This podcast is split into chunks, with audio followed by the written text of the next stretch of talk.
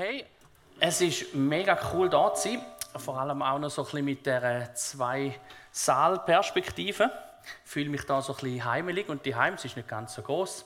Es blendet zwar da ein bisschen und ich sehe sowieso den Vordersteil auch da nicht ganz.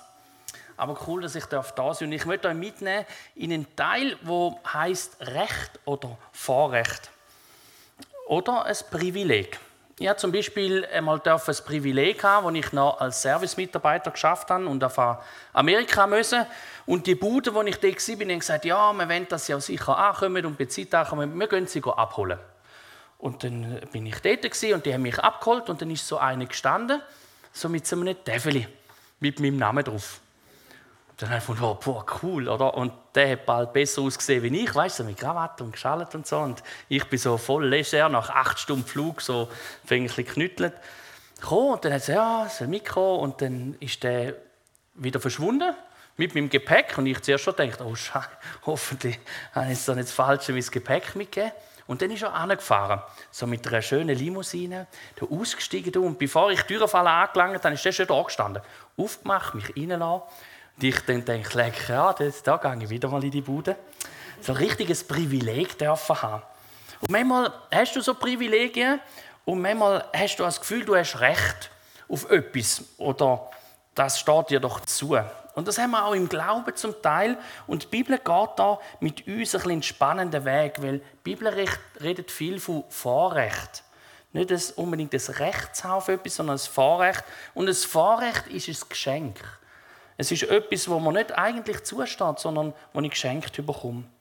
Und manchmal beharren wir aber auf gewisse Rechte.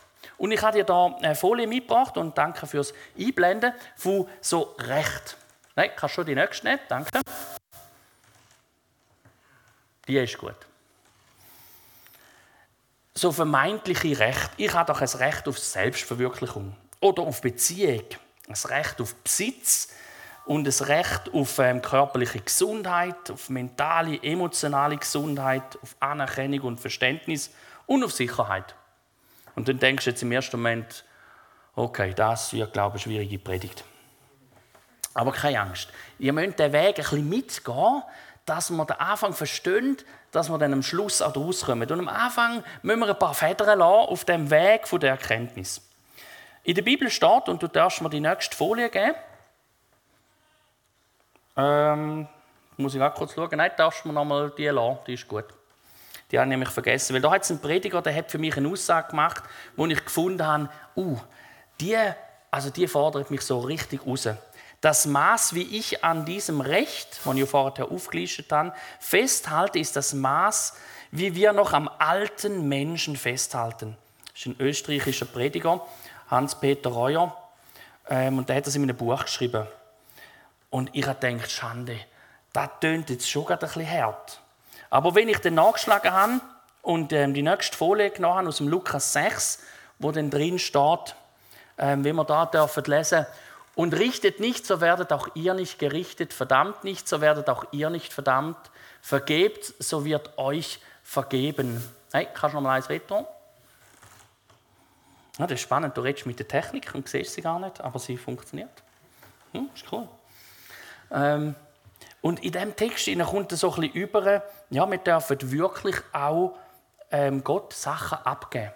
Sachen, wo du das Gefühl hast, da beharre ich jetzt drauf. Und ich habe schon ein paar Mal auf Sachen beharrt gefunden, das ist doch mein Recht.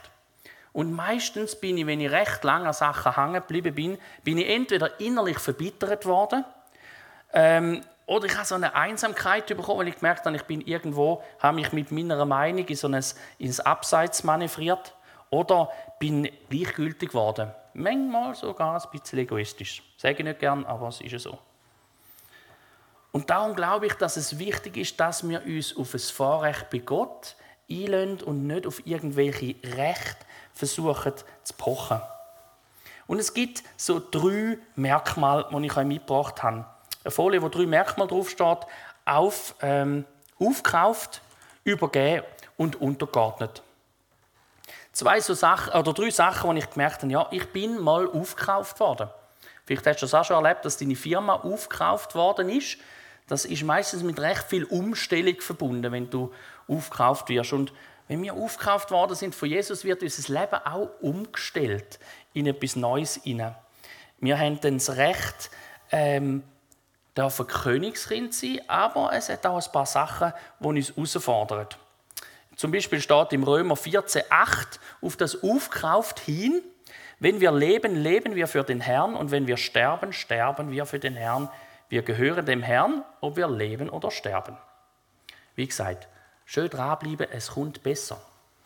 Am Anfang ist es ein bisschen hart, aber das einfach zu merken, wenn wir einfach von, von Jesus abhängig werden und je mehr wir uns auf die Sätze einlösen, die mich, mich persönlich äh, extrem herausfordern, auch der Teil von der ähm, Übergabe. Ich bin übergeben worden, weitergegeben worden. Das klingt so ein bisschen nach, ähm, ich bin so umgeschoben, ähm, gar nicht mehr mein eigener Herr. Wenn ihr mit mir gehen äh, wollt, so müsst ihr, so muss ich für euch der Wichtigste sein. Wichtiger als eure Eltern, eure Frau, Kinder, Geschwister etc. So schreibt es in Markus 10. Und im äh, im Teil vom Unterordnet, dort hat es auch einen Vers, wo man da ein bisschen rausgekommen ist, und dann kommen wir so langsam auf eine Spur. Im Römer 10, im Vers 8 steht, denn in der Schrift heißt es, die Botschaft ist dir ganz nahe. Sie ist auf deinem Lippen und in deinem Herzen. Es ist die Botschaft von der Erlösung durch den Glauben an Christus. Der wird verkündigt. Wenn du ihn mit deinem Mund bekennst, dass Jesus der Herr ist. Und wenn ihr in deinem Herzen glaubt, dass Gott ihn von den Toten auferweckt hat, wirst du gerettet werden. Und kommen wir langsam auf die Spur von, von einer Unterordnung. Unterordnung heißt, wir haben da eine Message, die wir uns darunter stellen Wir müssen nicht mehr mehr sein. Ich habe ganz viel in meinem Leben immer mehr sein, wie das ich eigentlich bin. In der Bude hat es immer wieder geheißen, in den nächsten Verkaufszahlen, die ich mal noch äh, im, im Verkaufsbereich geschafft habe, die muss immer im nächsten Jahr wieder übertreffen. Das ist immer noch mehr müssen sein. Und bei Gott müssen wir nicht mehr sein. Er sagt, du genügst einmal so, wie du bist. Aber wenn wir das alles so lesen, dann habe ich das Bild mitgebracht, wo, du, wo so ein zeigt, wie du dann so ein bisschen im Leeren hängst. Vielleicht denkt die eine, ich weiß nicht, in anderen Raum über, sehe jetzt gar nicht, aber wer ist von euch mal abseilen? Hat es da in diesem Saal auch ein paar Mal? Krass, hey, da ist recht viel. Und irgendwie musst du vertrauen darauf, dass das Seil hebt. Sonst wird es ganz schwierig, weil dann gehst du schon gar nicht oben runter. Und du hast noch das Gestellte und Karabiner und ganz viel so Zwischendinger, die könnten Probleme machen. Wenn eins nicht hebt, bringt es nichts, weil dann wird es sofort problematisch. Und wir dürfen uns ganz in das Seil hineinhängen, wo wir das gesehen haben, und bei Gott ein bisschen abhängen. Auch mal. Einfach mal sein. Einfach mal geniessen bei Gott. Und wenn das, das Hängen dort drin ist, dann hast du aber manchmal das Gefühl, ich, ich, ich, was bin ich denn noch, wenn ich nicht mehr das bin, was ich schaffe? Was bin ich denn noch, wenn ich nicht mehr die Leistung vom Körper habe? Dann hängst du so bei Gott und, und Jesus sagt, also, jetzt sind wir uns ganz nah, weil jetzt bist du, was ich bin. Ich bin dein Herr und wir sind zusammen unterwegs. Und dann kommen wir in, eine, in einen Teil hinein, wo Jesus sagt, schau, jetzt erzähle ich dir einmal, was ich möchte. Und, je, und er sagt im äh, Micha 6,8, wo ich euch noch einblenden lasse, es wird dir, Mensch, doch schon längst gesagt, äh, was gut ist und wie. Ich bin gewöhnt, von der, von der Folie abzulesen, merke ich. Wenn ich da die Folie nicht habe, muss ich noch bisschen anpassen. Es wird dir Mensch doch schon längst gesagt, was gut ist und wie Gott möchte, dass du leben sollst. Er fordert von euch nichts anderes, als dass ihr euch an das Recht hält, liebevoll, barmherzig miteinander umgeht und demütig vor Gott euer Leben führt. Ähm, was verstehst du unter Demut? Das ist krass, das hättest du nicht gedacht, ich hätte die sagen, dass ich dir noch etwas frage. Es gibt mir Zeit, um ein bisschen Skript hineinzuschauen und du musst jetzt nachdenken, was du antworten Oder hat jemand anderes etwas, was er mit Demut verbindet? Wo jetzt vielleicht nicht so erschlagen ist wie in der vordersten Reihe. Man wird nie mehr dafür hocken, wird noch immer weit hinein sein. Demut war für mich immer so, gewesen, weißt, so ein bisschen den Kopf ab und so vorne zu fest aufschauen und immer so ein bisschen so unterwegs sein. Ähm, ja, nicht, ja, nicht so. Oder, oder Brüste so gar nicht erst. Demut hat für mich immer so einen negativen Touch gehabt. Wenn ich da in der Bibel gelesen habe, immer das Gefühl, ja, Demut heisst eben da die rechte und die linke Wangen anheben und den erst nachgerinsen und sagen, ist alles okay. Aber Demut ist eben mehr. Und ich habe aus dem äh, Bibellexikon einen kurzen Ausschnitt gebracht und habe ein paar Sachen markiert. Und da steht, es bezeichnet die Gesinnung eines Dienenden, der den Mut zum Dienen hat oder so. Wo ist denn das hat dann gekommen? Ja.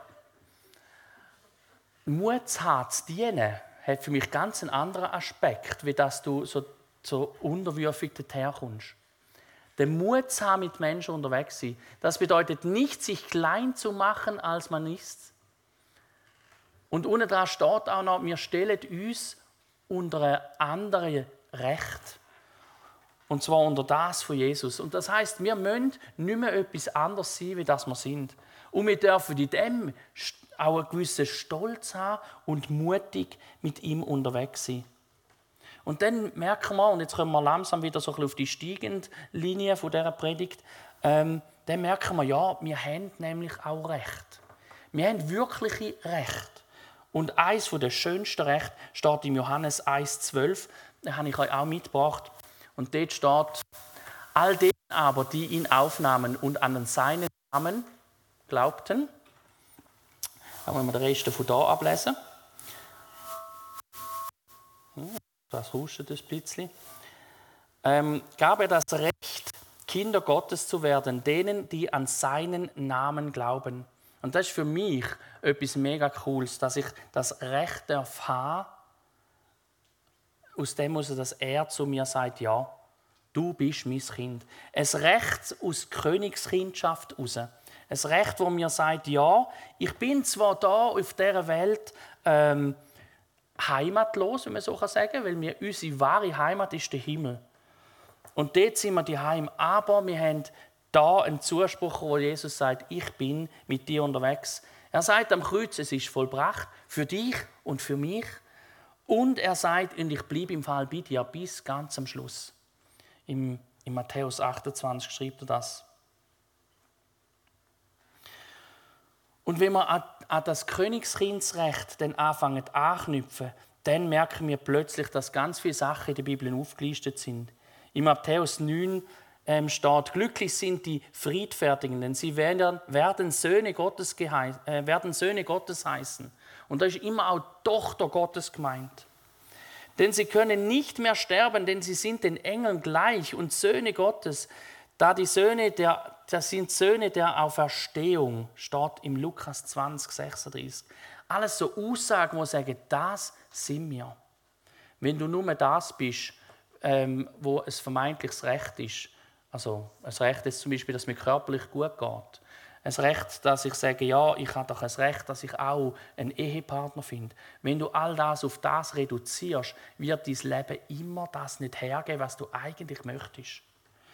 Du wirst immer so in einer Zukunft leben und denken, wenn denn ich endlich verheiratet bin, endlich die Lehre abgeschlossen habe, endlich irgendwie in die nächste Hierarchiestufe aufgestiegen bin, dann bin ich es dann. Aber es bringt nicht das. Und ich habe ein paar so Hierarchiestufen gemacht, bevor ich Pastor geworden bin. Und ich sage dir, nein, ich bin nicht so extrem weit oben gewesen, aber die paar Stufen, die ich machen konnte, habe ich gemerkt, sie haben in der Regel nicht das gebracht, was ich gemeint habe. Sie haben mir nicht wirkliche Würde gebracht und wirklichen Wert.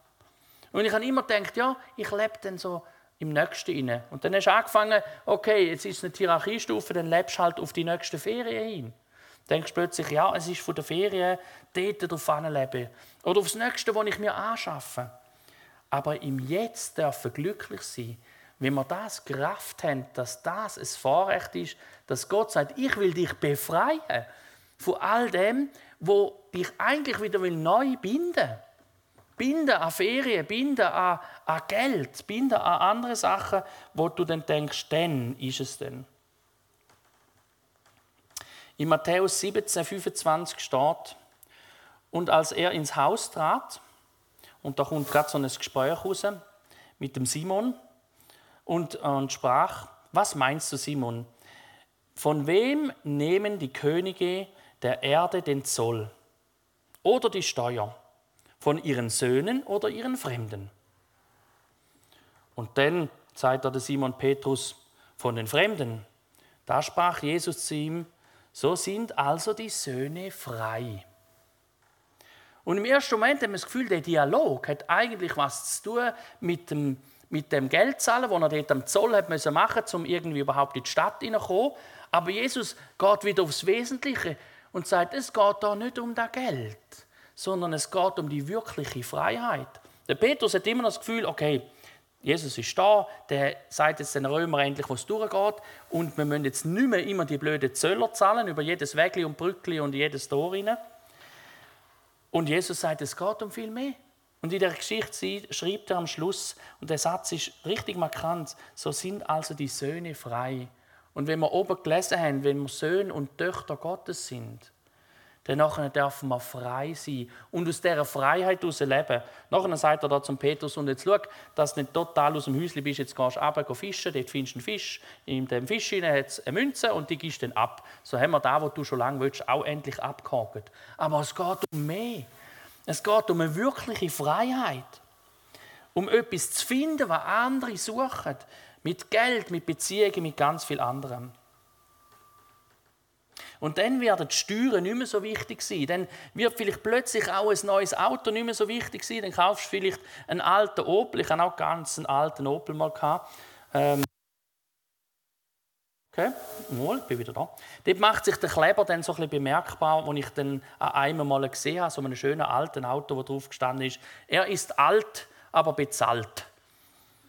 Und das ist manchmal so, ja, da hat es vielleicht ganz coole Sachen, die kannst du noch lesen, mit extremsten Raten, im Gefühl sein, du wärst dann dabei vielleicht. Oder du bist dann jemand. Du bist so lange jemand. Du bist im Reich Gottes eine der wertvollsten Personen. Für dich hat eins Leben lassen. So haben die gewisse Sachen einfach nicht mehr so viel Wert. Ich habe auch einen Wohnwagen und den finde ich auch cool. Aber ich merke, dass da, was ich darf haben, ist nicht das Materielle. Und da bin ich immer wieder herausgefordert, wieder mich an irgendwelche materiellen Sachen festzuheben, wo mir einfach nichts bringen, wo nicht nachhaltig mir wirklich ähm, eine Freiheit schenken. Und wenn wir unterwegs bleiben, ähm, auf dem langsam aufsteigenden Ast, dann kann man sich auch ein paar freche Fragen dazu anstellen. Da können wir uns vielleicht fragen, ist es möglich, krank zu sein, und dann als Kind Gottes zu sein? Ich sage ja. Mit dem Bericht von Paulus und von Lukas, wo beide von Krankheitsphasen erzählten, ganz schwierige, wo zum Teil auch nicht aufgehört haben. Ist es möglich, vorzeitig zu sterben und dennoch zu wissen, dass ich ein Königskind bin? Ja, es ist möglich. Mit dem Zeugnis von Stephanus, er ist gesteinigt worden ähm, und trotzdem hat er gewusst, ich bin ein Kind Gottes. Ist es möglich, dass Menschen ähm, eine erfüllte Beziehung dürfen finden, obwohl sie beziehungslos sind? Obwohl sie keine Ehe haben oder Konkubinat oder irgendetwas anderes? Ja, mit dem Beispiel von der Maria oder von der Maria von Magdala. Ist es möglich, im Herz reich zu sein und auf dem Bankkonto, sagen wir mal, ganz so knapp bei den schwarzen Zahlen, das heißt so 0 plus minus 1 Franken, ähm, ja, zum Teil ist es möglich. Mit dem äh, Zeugnis von der Mutter Teresa kann ich das unterstreichen. Oder mit der Sabine Balb, eine Frau aus Deutschland, wo auch da mal ein Buch darüber geschrieben hat. Es, gut, es ist gut, wenn wir unser Vorrecht ziehen und unsere Rechte eher abgeben. Und sagen, Jesus, ich möchte mich mehr auf dein Vorrecht berufen, wie auf irgendein Recht, das mich doch nicht wirklich glücklich macht oder nur so, so halbe. Würde mich mehr auf das berufen, was jetzt ist, als immer nur im Morgen zu leben, in der Hoffnung, in dem Morgen innen sechs es denn. Im Haggai steht, Haggai 1,5 aus dem Alten Testament, so spricht der Herr der Allmächtige, seht doch, wie es euch geht. Ihr habt viel ausgesät, aber ihr habt wenig geerntet. Ihr habt zwar zu essen, aber ihr werdet nicht satt. Ihr habt zu trinken, doch euer Durst bleibt ungestillt. Ihr habt Kleider, doch sie, habt, ähm, doch sie halten euch nicht warm. Und die Lohnarbeit mit Geld ist im löchrigen Beutel gesteckt. Ich habe heute Abend bin ich noch kurz äh, mit der Kille und habe das Zeug mitgenommen. Dann ist mir ein Mann begegnet von unserem italienischen Gottesdienst, also unseren, ist bei uns im Haus. Und der hat ähm, ein Bein abgehabt, so etwa auf dieser Höhe. Und den habe ich noch vor ein paar Wochen gesehen, ohne. Und der ist strahlend reingekommen und ich habe gedacht, leck du mir, was ist denn da passiert? Und dann hat er gesagt, weißt Sie haben einen Tumor gefunden, ich bin nicht ins Spital gegangen und irgendwann hat man dann gemerkt, jetzt gibt es nur noch, dass man das Bein abnimmt. Der ist so ein 40, ein bisschen mehr wie ich. Und ich bin recht geschockt. Gewesen. Und ich habe gesagt, du nimmst das ziemlich locker. Und dann sagt er, hey, ich darf heute in den Gottesdienst gehen, ich habe ein paar Stöcke dabei, jetzt sind die Schmerzen endlich weg. Halleluja, ist doch cool. Und Gott hat geschaut, dass es keine Ableger gegeben hat in irgendwelche anderen Orte. Und alle Ärzte haben gesagt, diese Art von Tumor macht ganz viel Ablecker und dass der kein gemacht hat, ist eigentlich ein Wunder, wo sie nicht wissen, wie sie das können erklären können. Und sie haben, glaube ich, drei, vier Mal haben sie nochmal alles durchgecheckt, dass wirklich nirgends ein Ablecker ist. Der ist im Gottesdienst und hat gemerkt, und ich für mich habe gemerkt, okay, wie würde mich das herausfordern, ein Bein wegzuhaben und dann noch Gott zu loben im Gottesdienst? Hm. Oder würde ich dann nicht aufs Recht pochen und sagen, ich habe doch das Recht, dass ich körperlich unversehrt bin? Ich persönlich, ich weiß nicht, wie es du geht, ich bin immer noch herausgefordert in diesen Momenten, wo ich mit Gott unterwegs bin und wo er mich auch ein paar Sachen durchleben lässt, auf das ich daran wachsen und stärker werden Und verstehe mich richtig, ich wünsche niemandem, der sich eine Ehe wünscht, Ehelosigkeit. Oder ich auch niemandem Verfolgung oder Armut wünschen, wenn es nicht ist. Aber ich will, dass, dass meine Lebensqualität nicht einfach primär von meinen Umständen abhängt. Ich will, dass meine Lebensqualität nicht primär von meiner Arbeitsstelle abhalten äh, oder abhängig ist oder von meinem Körper. Ich will, dass mein Leben auf Jesus zentriert ist und die anderen Sachen einfach an Wert verlieren und mein Vorrecht bei Jesus Wert gewinnt. Ich komme zum Schluss und ich habe eine Zusammenfassungsfolie gemacht. Äh, ich habe die ein bisschen überladen, muss jetzt also schon eingestehen. Sie ist ziemlich gefüllt. Nur ein bisschen. Oder für alle, die schon mal das PowerPoint gemacht haben, das ist das, was du nicht machen solltest. genau. Aber ich lese es jetzt trotzdem noch kurz vor. Ich glaube, es ist wichtig, nämlich Leben mit dem Vorrecht, Kinder Gottes zu sein, heißt zu verstehen, dass Glück, Reichtum und Gesundheit nicht der Inhalt unseres Lebens sein kann, worauf wir bauen können, weil diese Dinge zu kurz greifen. Aus dem Vorrecht, Königskinder zu leben, heißt nicht Angst, Sorgen oder Leben in der Zukunft treibt mich an, sondern ein Wissen um einen liebenden Gott, der mein Herz und mein Verstand mit seiner Gnade erobert hat. Mein vermeintliches Recht abzugeben und mich in die Hände Gottes zu geben, in seine Verantwortung, wird mir Freiheit und neue Vorrechte geben, die all meine Vorstellungen übersteigt.